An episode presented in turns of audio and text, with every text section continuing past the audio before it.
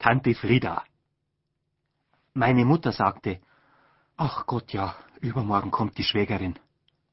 Und da machte sie einen großen Seufzer, als wenn der Bindinger da wäre und von meinem Talent redet. Und Ännchen hat ihre Kaffeetasse weggeschoben und hat gesagt, es schmeckt ihr nicht mehr, und wir werden schon sehen, dass die Tante den Amtsrichter beleidigt und dass alles schlecht geht. Warum hast du sie eingeladen? sagte sie. Ich hab sie doch gar nicht eingeladen, sagte meine Mutter. Sie kommt doch immer ganz von selber. Man muss sie hinausschmeißen, sagte ich. Du sollst nicht so unanständig reden, sagte meine Mutter. Du musst denken, dass sie die Schwester von deinem verstorbenen Papa ist. Und überhaupt bist du zu jung. Ja, aber wenn ihr sie doch gar nicht mögt, hab ich gesagt.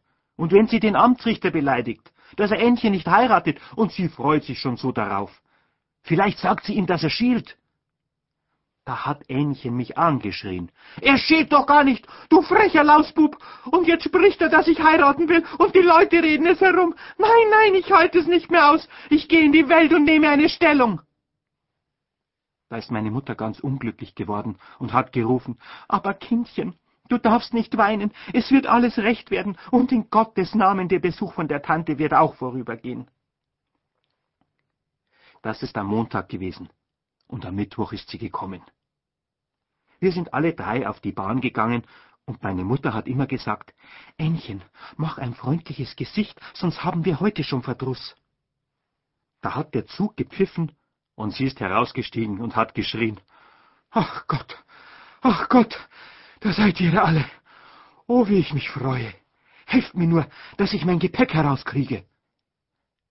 Sie hat in den Wagen hineingerufen. Die Schachtel gehört ihr, und der Koffer unter dem Sitz gehört ihr, und die Tasche oben gehört ihr auch, und hinten der Käfig mit dem Papagei. Ein Mann hat ihr alles herausgetan, und sie hat es mir gegeben, aber ich habe gesagt, der Koffer ist zu schwer, ich kann ihn nicht tragen. Ännchen hilft dir schon, hat sie gesagt. Ihr seid jung und stark, aber mein Lorchen trage ich selber.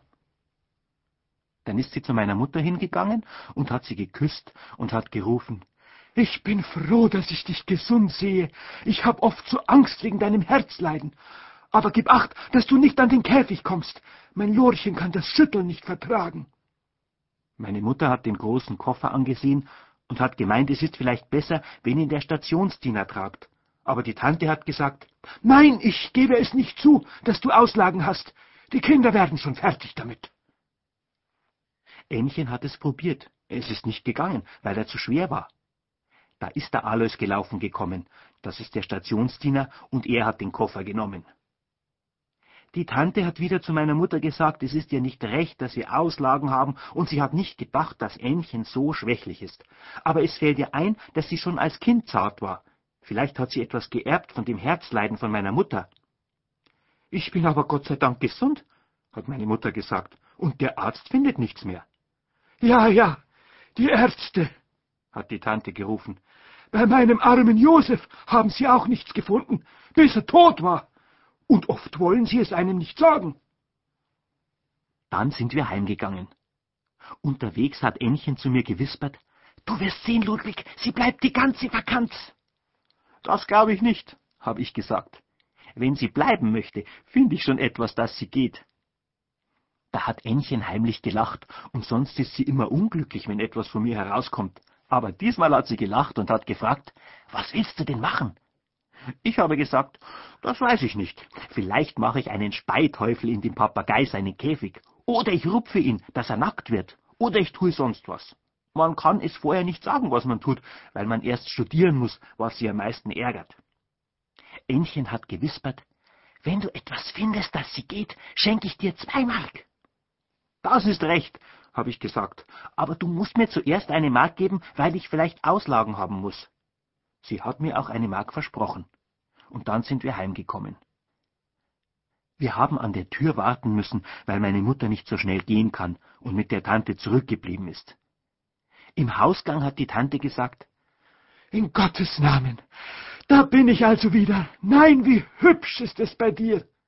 Du hast ja einen Kokosläufer da. Meine Mutter hat gesagt, dass der Gang im Winter so kalt ist und dass sie den Läufer wegen ihrer Gesundheit angeschafft hat. Der Meter kostet gewiss vier Mark, hat die Tante gesagt.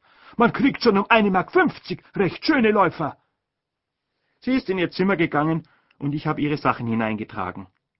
Sie hat den Käfig auf den Tisch gestellt und hat zu dem Papagei gesagt, »So, Lorchen, da sind wir jetzt, und es wird uns schon gefallen.« Und dann hat sie ihren Mund an das Gitter gesteckt und hat ihn gelockt. »Susu, wo ist das schöne Lorchen?« Und der Papagei hat den Kopf auf die Seite getan und ist auf der Stange zu ihr hingerutscht und hat seinen Schnabel in ihren Mund gesteckt. Ich hätte es nicht tun mögen, wenn sie mir einen Sack voll Äpfel oder eine Torte geschenkt hätte. Aber die Papageien sind alle ekelhaft.